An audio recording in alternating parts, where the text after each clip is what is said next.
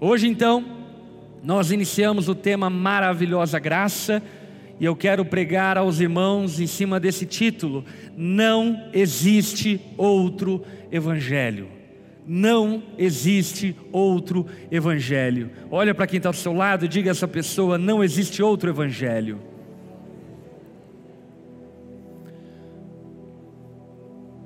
Para mim é uma alegria enorme poder falar sobre Gálatas e principalmente sobre o Evangelho de Cristo.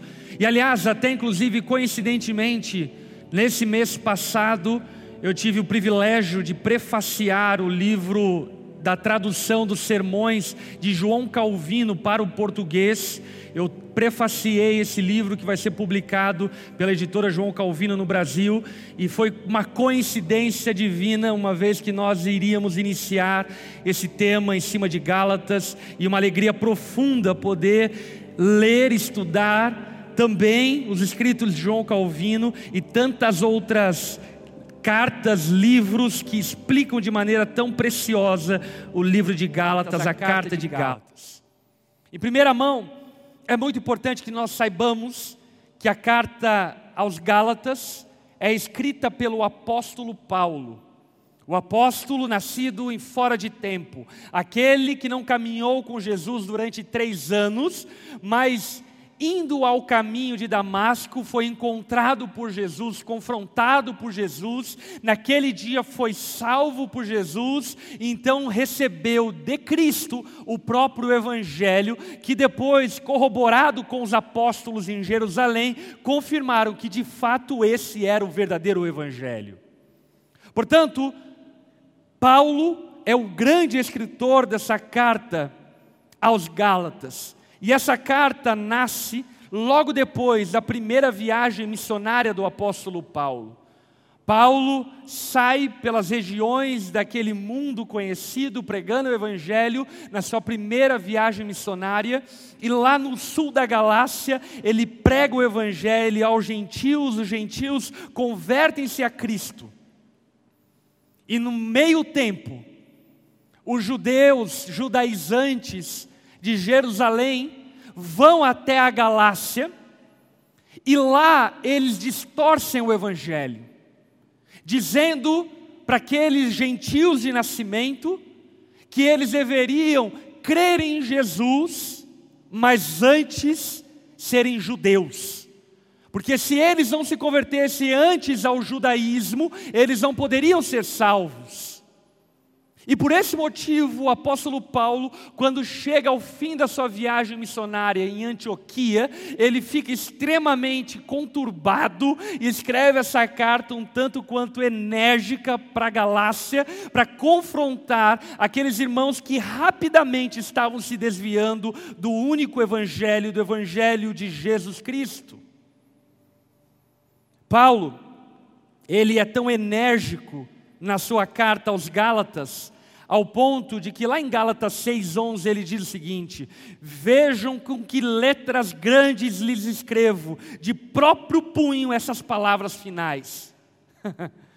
Paulo ele está tão furioso com os Gálatas, que ele fala para o escriba dele: Ei, me dá essa carta que agora eu quero escrever. Eu quero dar uma bronca nesse povo.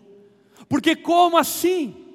Eu viajei, fui até o sul da Galácia, preguei o Evangelho, estabeleci a igreja, passou-se um ano e poucos meses, e os judaizantes vieram e corromperam a mensagem do Evangelho, e agora vocês se renderam a esse falso Evangelho, pensando que vocês precisam observar as leis judaicas para que possam ser salvos pensando que vocês precisam observar as leis do segundo tempo para que vocês sejam salvos, coisas como, por exemplo, a guarda do sábado, os alimentos puros, a circuncisão.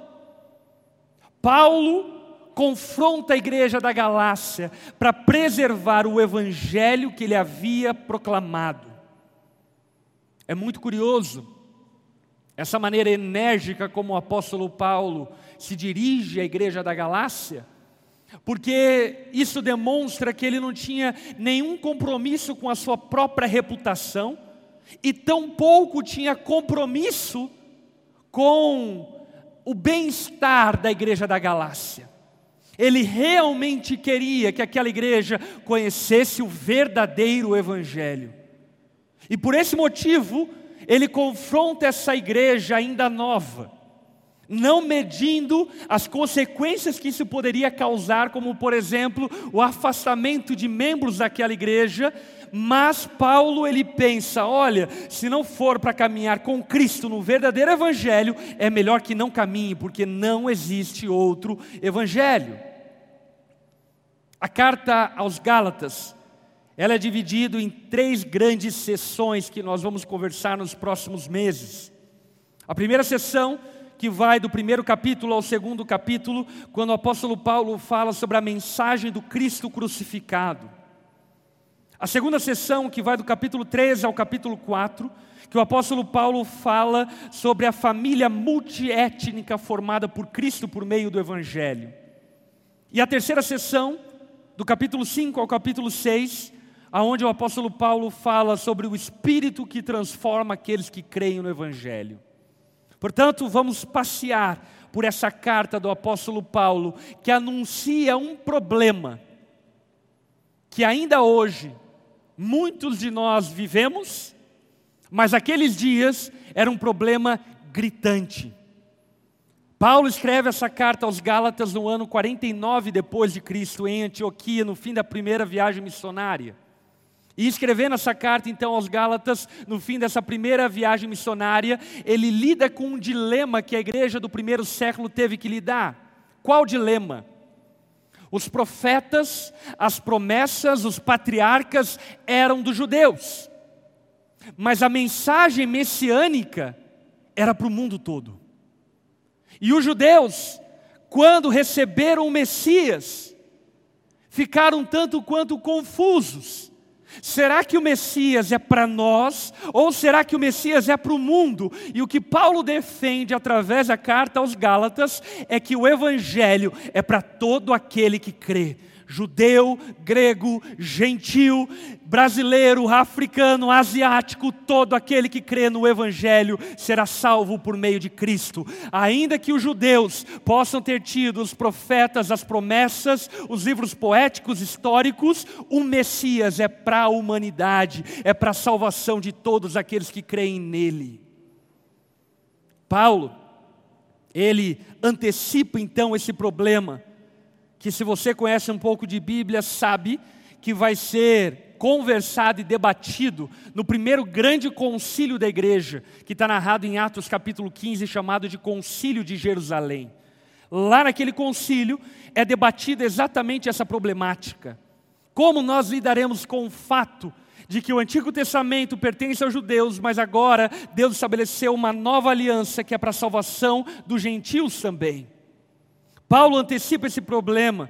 Portanto, Gálatas lança sabedoria e clareza sobre a primeira real controvérsia que assolou a igreja em seus primeiros anos: a relação entre cristãos judeus e cristãos gentios. Gálatas trata sobre esse problema multiétnico que surgiu a partir da pregação do evangelho a toda a humanidade e não apenas aos judeus de nascimento. Dito isto, e te introduzindo nessa carta, eu quero convidar você a abrir a tua Bíblia na carta aos Gálatas, capítulo 1, versículo 1. Carta do apóstolo Paulo à igreja da Galácia, capítulo 1, versículo 1.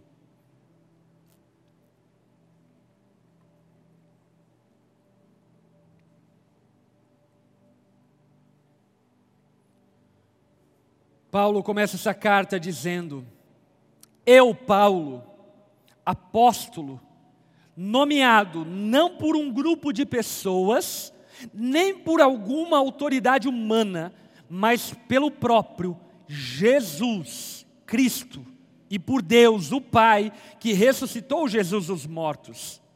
Escreva essa carta com todos os irmãos que estão comigo, as igrejas da Galácia. Que Deus, o Pai e nosso Senhor Jesus Cristo lhes deem graça e paz. Jesus entregou a sua vida por nossos pecados, a fim de nos resgatar deste mundo mal, conforme Deus, nosso Pai, havia planejado. Toda glória a Deus para todos sempre. Amém.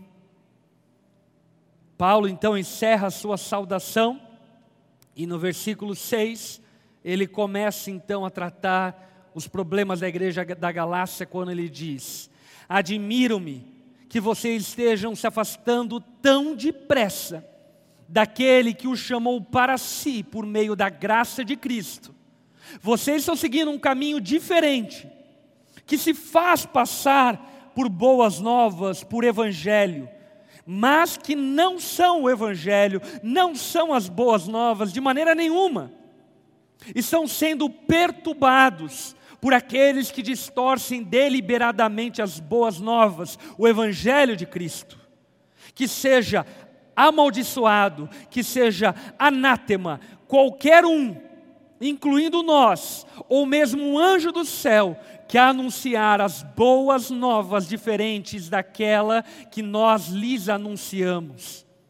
Repito o que disse antes: se alguém anunciar boas novas diferentes das que vocês receberam, que seja amaldiçoado.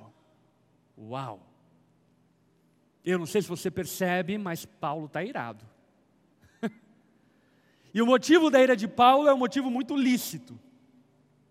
Porque, como eu disse anteriormente a vocês, o apóstolo Paulo, há pouco tempo atrás, havia plantado as igrejas do sul da Galácia através da pregação do Evangelho, e agora, depois de poucos meses à frente, Paulo tem que lidar com o fato de que aquela igreja estava se corrompendo acerca do Evangelho que havia recebido. E Paulo escreve essa igreja como dando um chacoalhão, dizendo: Ei, vocês estão malucos, a mensagem ainda está fresca.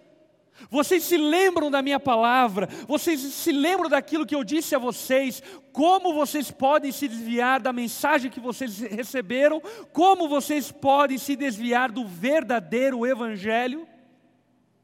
Mas antes, de lidar com o problema do desvio do evangelho das igrejas da Galácia, Paulo autentica a sua apostolicidade, a sua autoridade como apóstolo. Quando lá no verso 1 ele mesmo diz: Eu, Paulo, apóstolo, nomeado não por um grupo de pessoas, nem por alguma autoridade humana, mas pelo próprio Jesus Cristo, Deus o Pai. Isso é uma coisa muito importante que nós entendamos. Por que nós precisamos confiar nas palavras do apóstolo Paulo? Por que nós precisamos confiar nas palavras do apóstolo João? Por que devemos confiar nas palavras do apóstolo Pedro? Será que você nunca ouviu alguém dizendo algo como: Como você consegue confiar em palavras de homens? a Bíblia foi manipulada, escrita por homens, como que você consegue confiar neles? O que o apóstolo Paulo está dizendo aqui é imprescindível para que nós confiemos nas suas palavras. O que Paulo está dizendo e que a igreja testificou naqueles dias é que ele mesmo não havia sido chamado por homem algum. Ele não foi chamado por homens, mas ele foi chamado pelo próprio Jesus Cristo, que o apareceu a ele de maneira gloriosa no caminho de Damasco como uma grande luz e pregou o evangelho ao apóstolo Paulo, ao ponto de que o apóstolo Paulo, como perseguidor severo da igreja de Cristo, da noite para o dia, tornou-se o apóstolo, o apóstolo dos gentios. Paulo declara que ele não é um simples apóstolo, mas que ele é apóstolo com A maiúsculo. Aliás, aqui é muito importante nós fazermos essa distinção. Ainda que eu acho muito perigoso usar essa nomenclatura nos dias de hoje, como por exemplo apóstolo, mas dadas as ressalvas, ok, se querem usar, deixem usar. Agora, algo que nós não podemos ignorar é que apóstolo com A maiúsculo, apóstolo no seu estrito senso do termo, só houveram doze. Esses eram os apóstolos de Cristo. Esses carregavam a autoridade de Cristo. Não há outro apóstolo. Não existe continuidade papal. Os papas não são apóstolos, podem até ser grandes homens de Deus. Com isso, não quero entrar nesse mérito. Mas a grande realidade bíblica é que apenas aqueles doze, mais Paulo, nascido em fora de tempo, é que de fato foram chamados e enviados por Cristo com o ministério apostólico.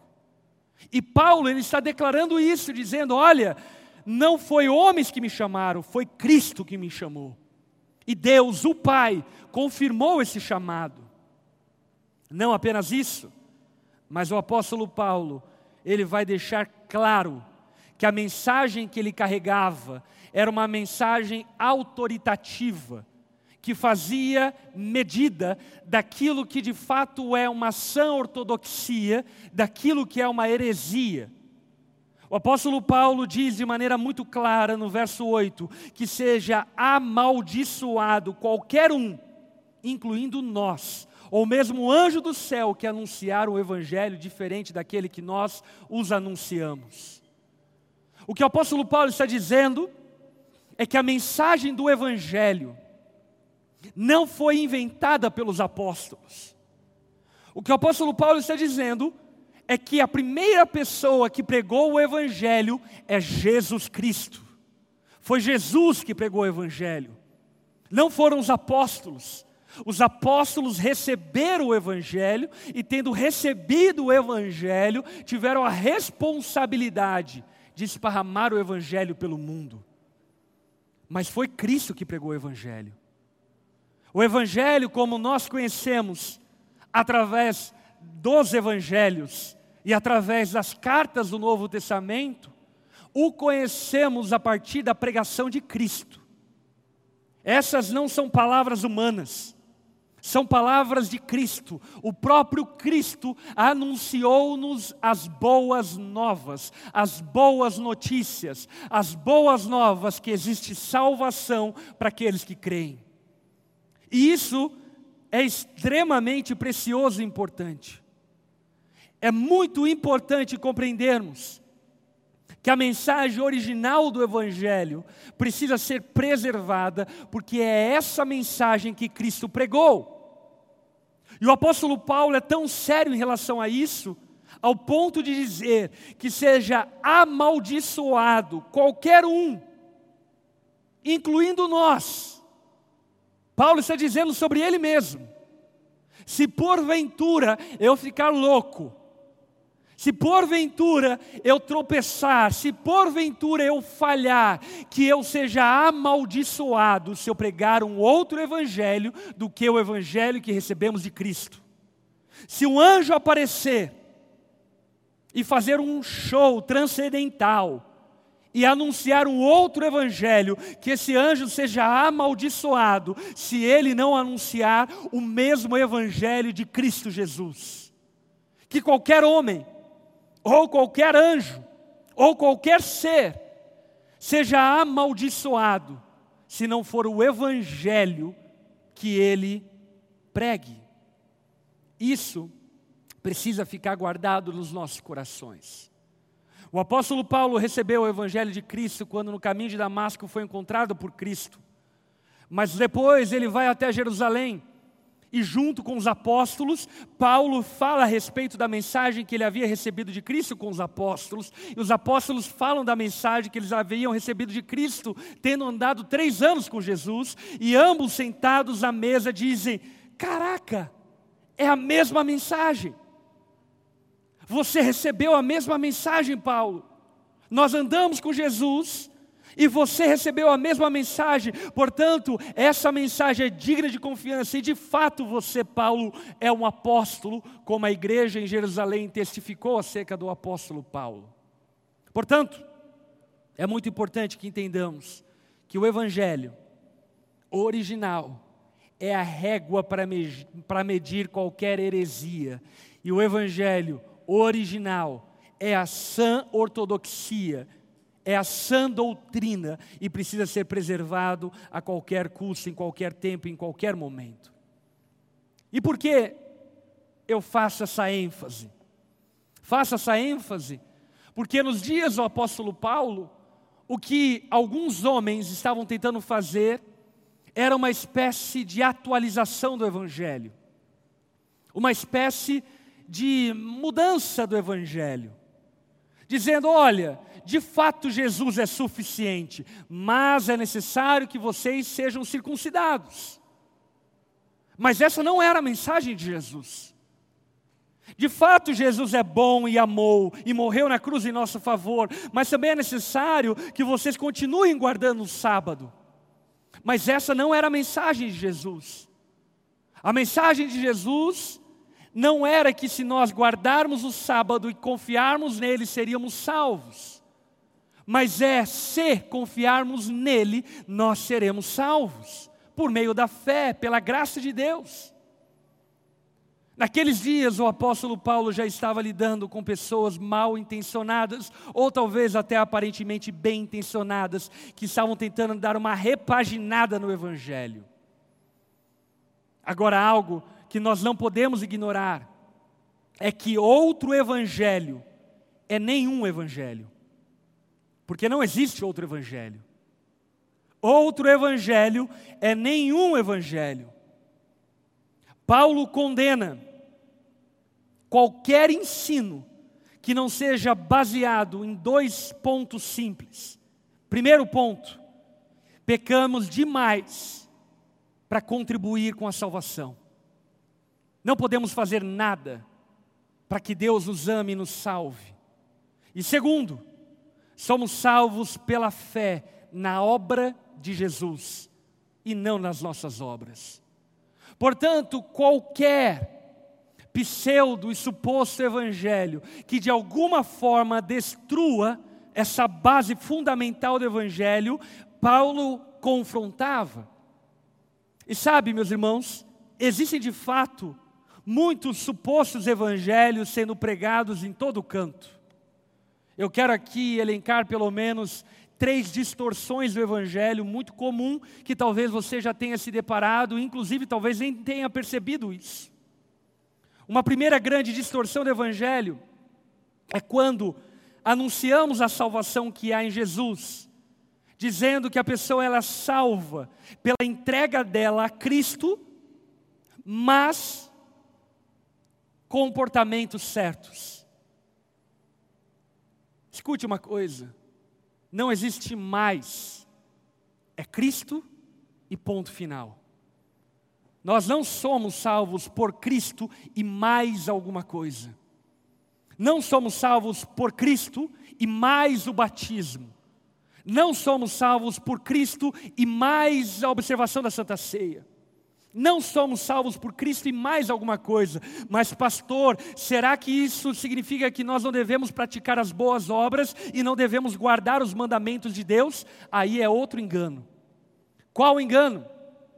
a prática das boas obras e dos mandamentos de Deus não são um termostato da salvação, mas são um termômetro da salvação. O que é o termostato? Termostato é aquilo que produz a temperatura que ele quer produzir em um ambiente. Enquanto o termômetro é aquilo que simplesmente mede a temperatura do ambiente. E as boas obras, elas não são o termostato da nossa salvação, ou seja, não são elas que nos salvam, mas elas medem a salvação que nos alcançou. Portanto, nós não somos salvos pelas obras, mas certamente aqueles que foram salvos praticarão as boas obras. Agora, qualquer pessoa que queira incluir alguma prática para ser salvo, essa pessoa está incorrendo num equívoco e distorcendo o Evangelho de Cristo. Paulo, ele mesmo, em determinada ocasião, aceita a circuncisão de um discípulo, mas em outro momento não aceita. Por que em um momento Paulo aceita e em outro momento não aceita? Em um momento Paulo não aceita e briga, inclusive, com a igreja em Jerusalém, porque eles estavam pregando que era necessário circuncidar para ser salvo. E Paulo fala: não, não, isso eu não aceito. No Evangelho de Cristo, não existe obra alguma que façamos para que sejamos salvos. Agora, em outro momento, Paulo aceita. E por que ele aceita? Porque agora não se tratava mais de um debate de salvação, mas se tratava de um debate cultural e de adaptação na cultura. Portanto, o que Paulo aqui nos ensina é de extremo valor. Por conta do quê?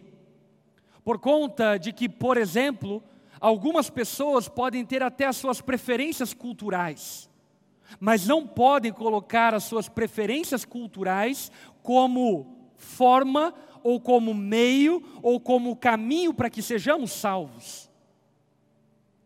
Você tem todo o direito, por exemplo, de não gostar de tatuagem. E eu super te respeito. Se você disser ao seu filho, não quero que meu filho faça uma tatuagem, amém. Eu vou dizer a mesma coisa para ele vou dizer ainda que é pecado se ele fizer. Agora, você não pode dizer que alguém que tem tatuagem não vai para o céu. Por quê? Porque no dia em que você falar isso, você está acrescentando alguma coisa para que sejamos salvos. E a palavra de Cristo, o Evangelho de Cristo, não acrescentou absolutamente nada à salvação a não ser a fé. Nós somos salvos por meio da fé. A graça de Cristo vem sobre nós quando nós confiamos aquilo que Cristo fez em nosso favor. Uma segunda distorção comum do Evangelho nos nossos dias é não importa o que você crê, apenas seja uma pessoa amorosa e inclusiva. Essa é a prática daqueles que abraçam a teologia liberal e acreditam que o Deus, Criador dos céus e da terra, é o mesmo Deus de todas as religiões. E deixa eu dizer algo a você a partir do Evangelho. Se pessoas boas e amorosas fossem salvas, Jesus não precisava ter morrido na cruz. Ele morreu na cruz, porque de fato Ele é o único caminho, a verdade e a vida. Não existe outra possibilidade de salvação senão através do nome de Jesus. Portanto, essa distorção do Evangelho pensando que o fato de sermos pessoas caridosas, boas, nos trazem salvação, é uma grande mentira e distorção do Evangelho. Uma outra prática muito comum são igrejas que abraçam os usos e costumes como meio para a salvação. Se você observar as nossas tradições, então você será salvo. Semana passada mesmo, eu me deparei com uma reportagem, uma notícia triste, e aqui eu não quero entrar no mérito da pessoa e nem da instituição a qual a pessoa se refere, mas a Andressa Urach, ela diz que a Universal levou a sua alma ao inferno. Ela viveu algumas coisas lá dentro que não, aqui não cabe ao mérito, mas o que eu quero chamar a sua atenção é para o fato de que na fala dela o que ela diz é: a Universal levou a minha alma para o inferno. Deixa eu dizer algo a você: nenhuma instituição tem o poder de levar uma alma para o inferno ou levar para o céu. Não são as nossas tradições, não são os nossos costumes, não é aquilo que fazemos como instituição que nos salva, é Cristo. É Cristo. Não são os nossos costumes, não são as nossas tradições, não é porque a sua família viveu durante toda a vida frequentando a igreja aos domingos que você será salvo. Não é porque você participa todo mês da Santa Ceia que você será salvo. Não é porque você frequenta uma igreja que você será salvo. Somente Cristo pode salvar pecadores. Somente Ele pode salvar aqueles que estão destinados ao inferno. Portanto, qualquer aumento, adição ao Evangelho é uma grande distorção do Evangelho. Agora a grande pergunta que talvez surja é: ok, mas como nós sabemos se cremos no Evangelho verdadeiro? Como eu sei se eu creio no Evangelho verdadeiro? É muito simples. O apóstolo Paulo mesmo nos ensina acerca disso, quando no verso 8 ele diz que seja amaldiçoado qualquer um, incluindo nós, ou mesmo um anjo do céu, que anunciar boas novas diferentes daquelas que nós anunciamos. Em outras palavras, como você sabe se você crê de fato no verdadeiro Evangelho? Volta para a Bíblia. Volta para a palavra de Deus.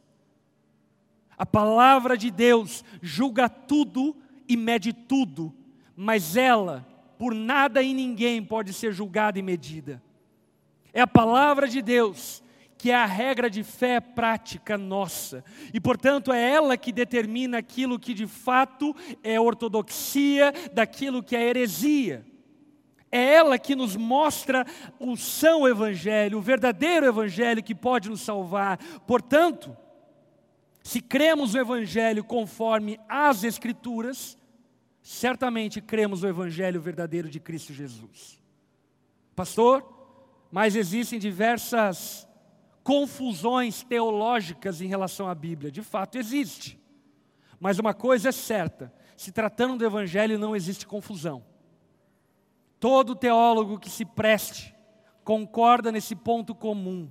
Somos pecadores e precisamos de salvação, e a salvação só pode vir através do sacrifício expiatório de Cristo na cruz. E todo aquele que crer nele e confessar Ele como Senhor será salvo por meio da fé e pela fé somente.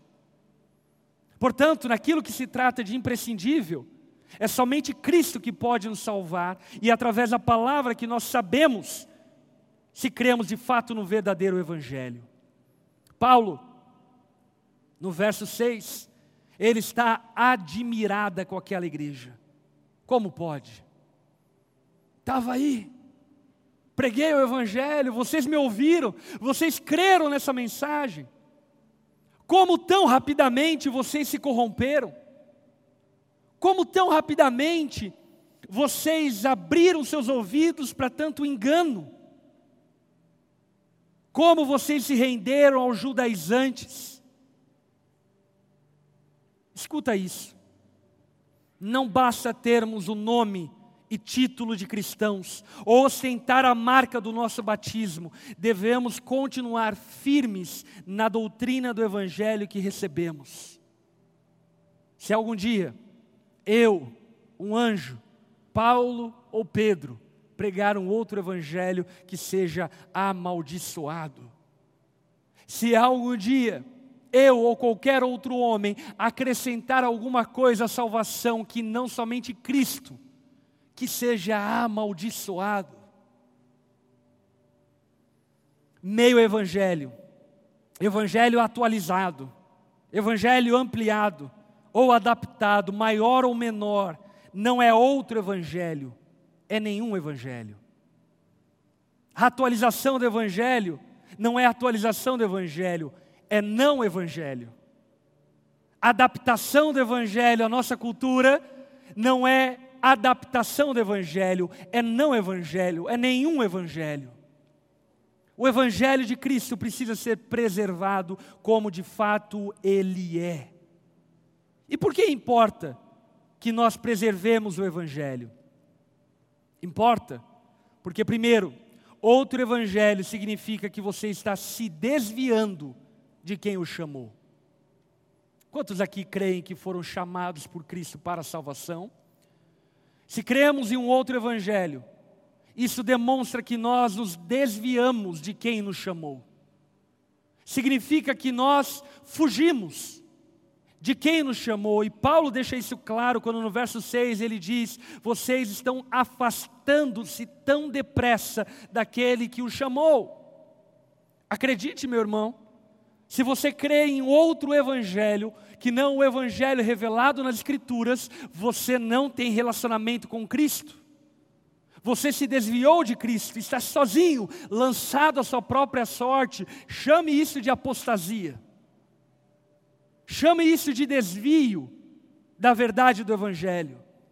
Não, pastor, eu estou vivendo o Evangelho de outra forma, estou vivendo o Evangelho aqui na minha casa, e estou fazendo uns cultos aqui na minha casa, e faço os momentos meditacionais. Isso não é o Evangelho, meu irmão. Esse Evangelho não pode salvar.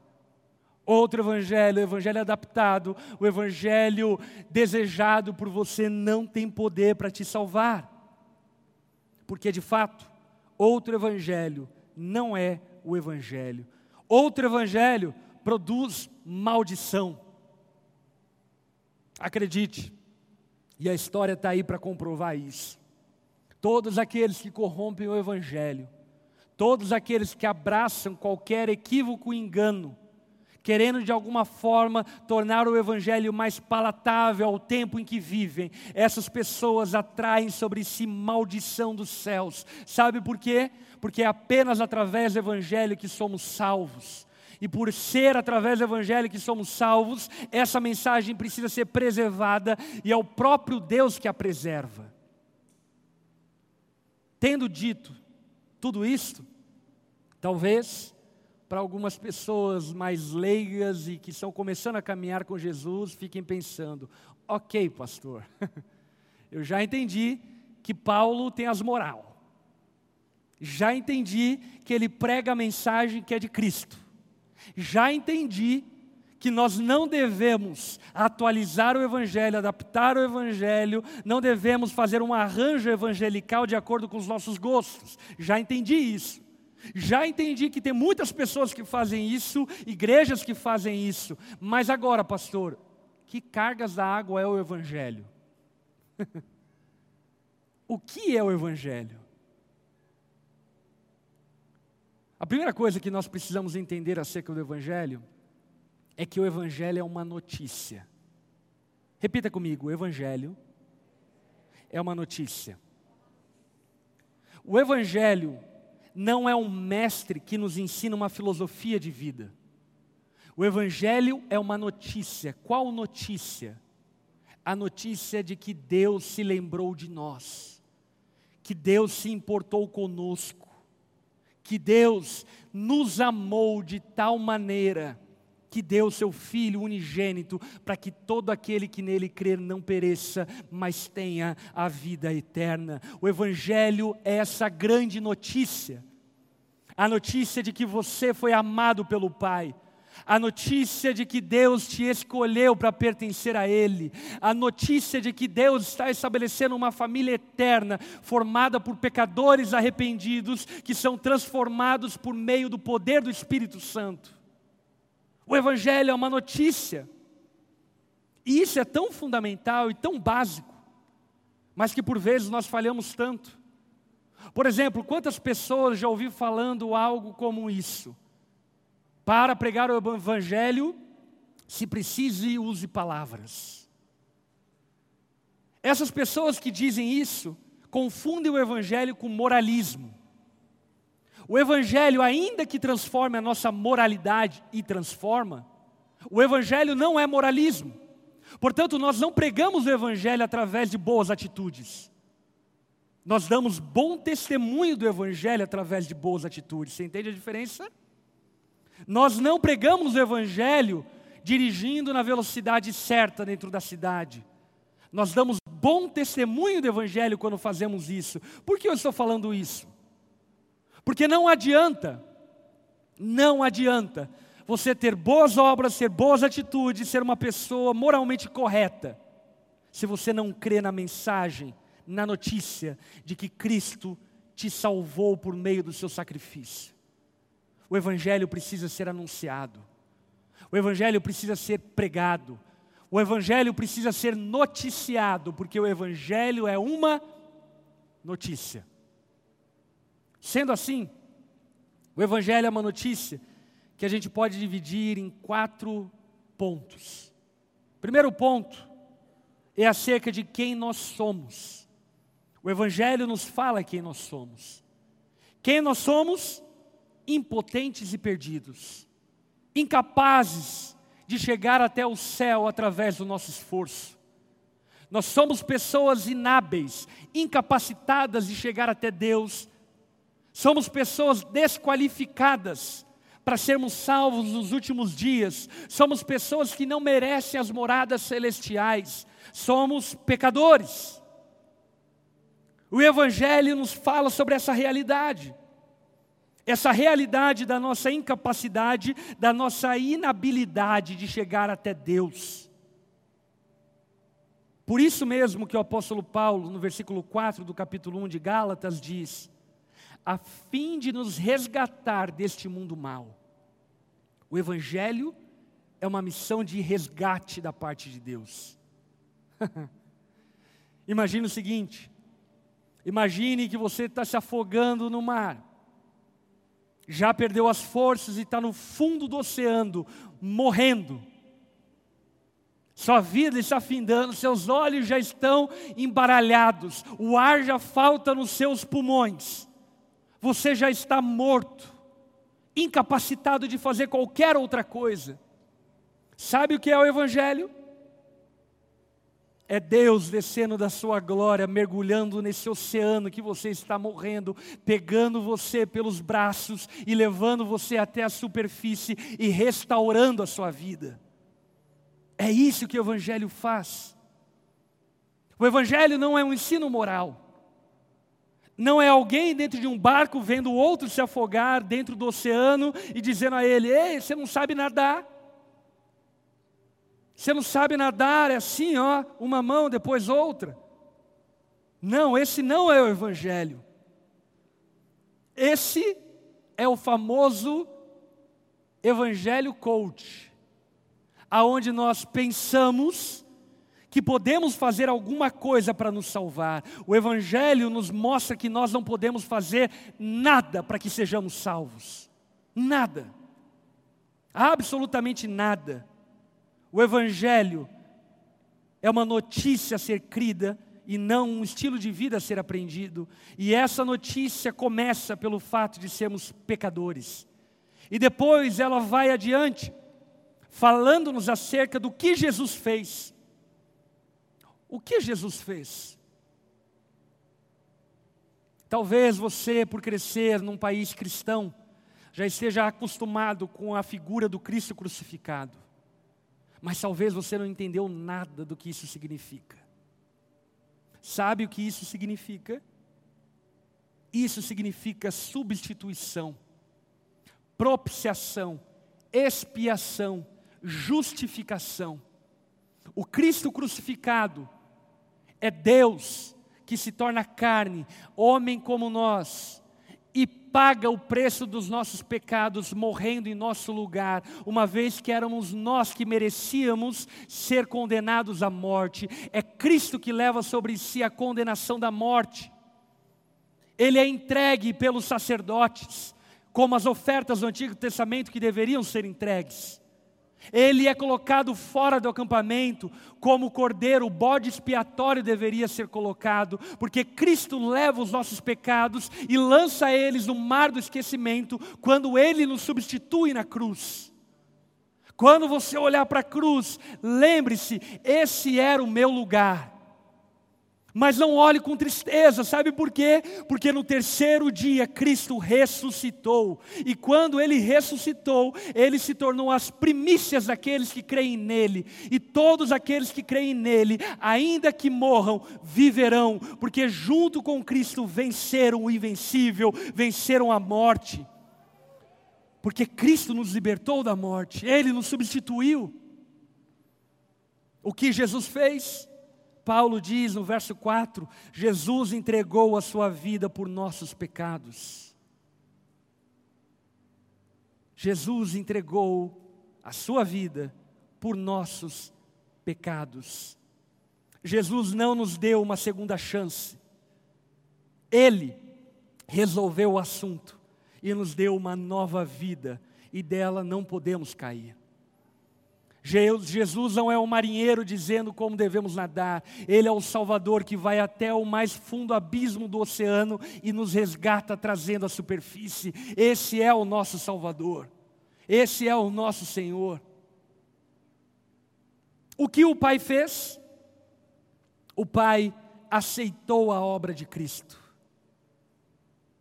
Como nós sabemos que o Evangelho é eficaz? Sabe como nós sabemos que o Evangelho é eficaz? Pela ressurreição de Cristo. Porque Cristo não ressuscitou ao terceiro dia e voltou a morrer. Cristo ressuscitou e depois de 40 dias, à vista de mais de 500 pessoas, ele foi visto sendo glorificado aos céus, sendo assunto aos céus, e Jesus continua vivo, o nosso Salvador está vivo, e isso nos fala que o Pai aceitou o sacrifício de Cristo que Cristo foi suficiente. E a partir disso, Aqueles que creem em Cristo podem ter uma certeza, sabe qual certeza? Já não há mais condenação para aqueles que estão em Cristo Jesus. Absolutamente nada pode nos separar do amor de Deus que está em Cristo Jesus, porque através de Cristo nós somos amados. O Pai aceitou o sacrifício do Filho. E por que Deus fez isso? Paulo deixa claro que Deus fez isso conforme o Pai havia planejado. Deus fez isso, nos salvando, porque isso fazia parte dos seus eternos decretos, dos seus eternos desígnios. E assim sendo, o Pai nos amou, nos amou como éramos, nos amou sendo nós pecadores, blasfemos, rebeldes contra Deus. Mas todo aquele que crer na mensagem do Evangelho será salvo. Não como um passe-bus para ir para o céu, mas como um Deus todo-poderoso que dá a nós uma nova vida por meio do Evangelho. O Evangelho não é uma mudança de comportamento. O Evangelho é uma mudança de natureza operada por Deus, através do Espírito Santo, em todo aquele que crê. E por que Deus fez isso? Gálatas 1,5. Paulo então diz: toda a glória a Deus para todos sempre. Amém. O Evangelho nos humilha, mas também é somente Ele que nos salva. Ele nos humilha, porque Ele leva-nos ao fim de nós mesmos, mostrando-nos a nossa total incapacidade. Mas quando cremos na mensagem do Evangelho, nós somos salvos. E Deus é glorificado, e somente Ele é glorificado, porque Ele nos salvou não fomos nós. Não foram as nossas obras, não foram os nossos esforços, não foram as nossas atitudes, não foram a nossa circuncisão, não foi o nosso batismo, não foi a guarda do sábado, não foi a comida dos alimentos puros, não foi a limpeza das mãos, não foi absolutamente nada que nos salvou. Quem nos salvou foi Jesus Cristo de Nazaré, que morreu na cruz do Calvário para salvar pecadores infames como eu e você. Essa é a mensagem do Evangelho. E essa mensagem gloriosa do Evangelho precisa ser guardada e preservada, porque é apenas através dela que homens pecadores podem ser salvos. Amém. Baixe tua cabeça, feche seus olhos.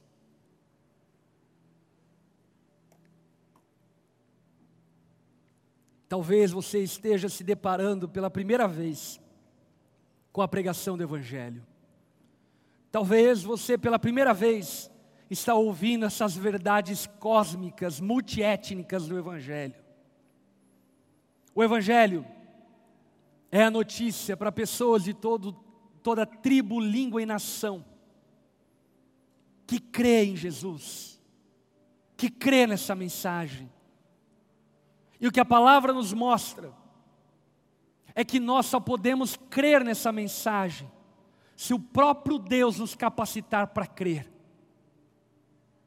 E a pergunta que eu te faço nessa noite é: você crê nessa mensagem?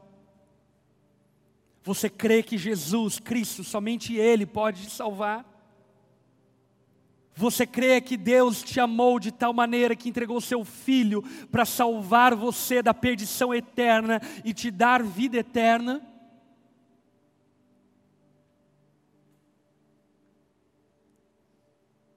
Se no seu coração você crê, você crê nessa notícia, se no seu coração você crê que Jesus pode te salvar,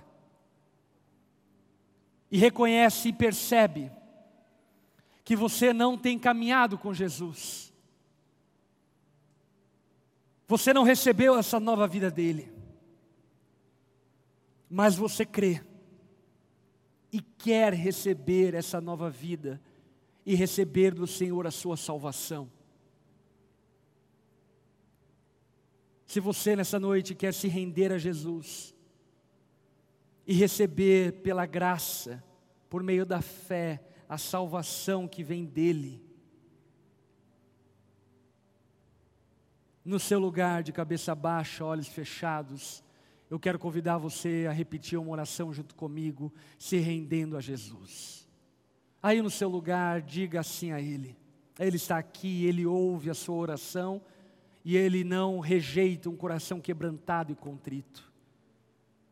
Se você reconhece que não tem a salvação, mas crê que Jesus pode te salvar, aí no seu lugar, diga assim a Jesus, diga assim a Ele: Senhor Jesus, eu reconheço que sou pecador, eu reconheço que sou completamente incapaz de salvar a mim mesmo. E eu creio que você, Jesus, me amou como ninguém jamais me amou ou me amará. Me amou morrendo em meu lugar, para que eu pudesse ter vida.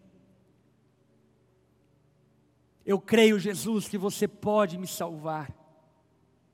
E nessa noite eu clamo: tenha misericórdia de mim.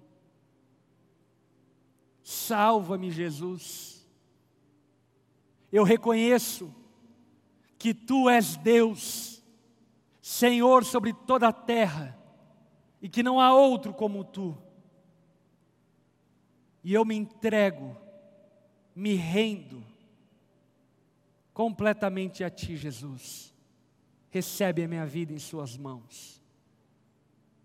Eu oro dessa forma, em nome de Jesus. Amém e amém. Ainda de cabeça baixa, olhos fechados.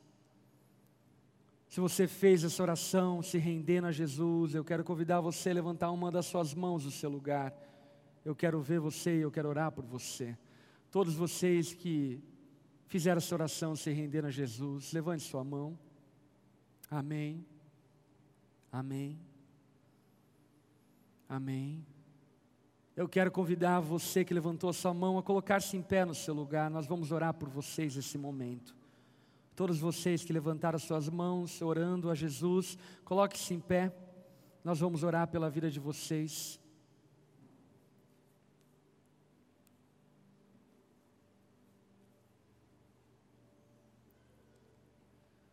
Fiquem em paz, vocês estão em casa. E eu creio que estão voltando para a casa do Pai. Se vocês creem nessa mensagem, se vocês creem nessa notícia, deixa eu dizer algo a vocês. Se vocês creem nessa notícia, é porque o próprio Deus já vem trabalhando no coração de vocês e chamando vocês para uma vida extraordinária que somente Ele pode nos dar. Esses livrinhos que vocês receberam é um presente nosso para você como igreja, para que depois com calma vocês possam ler e refletir naquilo que vocês vão ler e entenderem o que Deus está fazendo na vida de vocês. Eu quero convidar a igreja a estender a mão a esses irmãos e nós juntos vamos orar por eles. Se é um amigo seu, uma amiga sua, que está aí perto de você, levante-se, coloque a mão sobre eles e vamos orar. Senhor, nós louvamos a Ti, louvamos a Ti por Sua graça, Louvamos a Ti por Sua bondade. Louvamos a Ti, Jesus, porque você não é mais como os outros mestres. Você não veio nos ensinar os caminhos das pedras para que façamos alguma coisa. Nós te louvamos, Jesus, porque você nos amou, salvando-nos da nossa perdição, porque nós reconhecemos que não poderíamos fazer nada se você não fizesse em nosso favor. Louvado seja o teu nome, Jesus.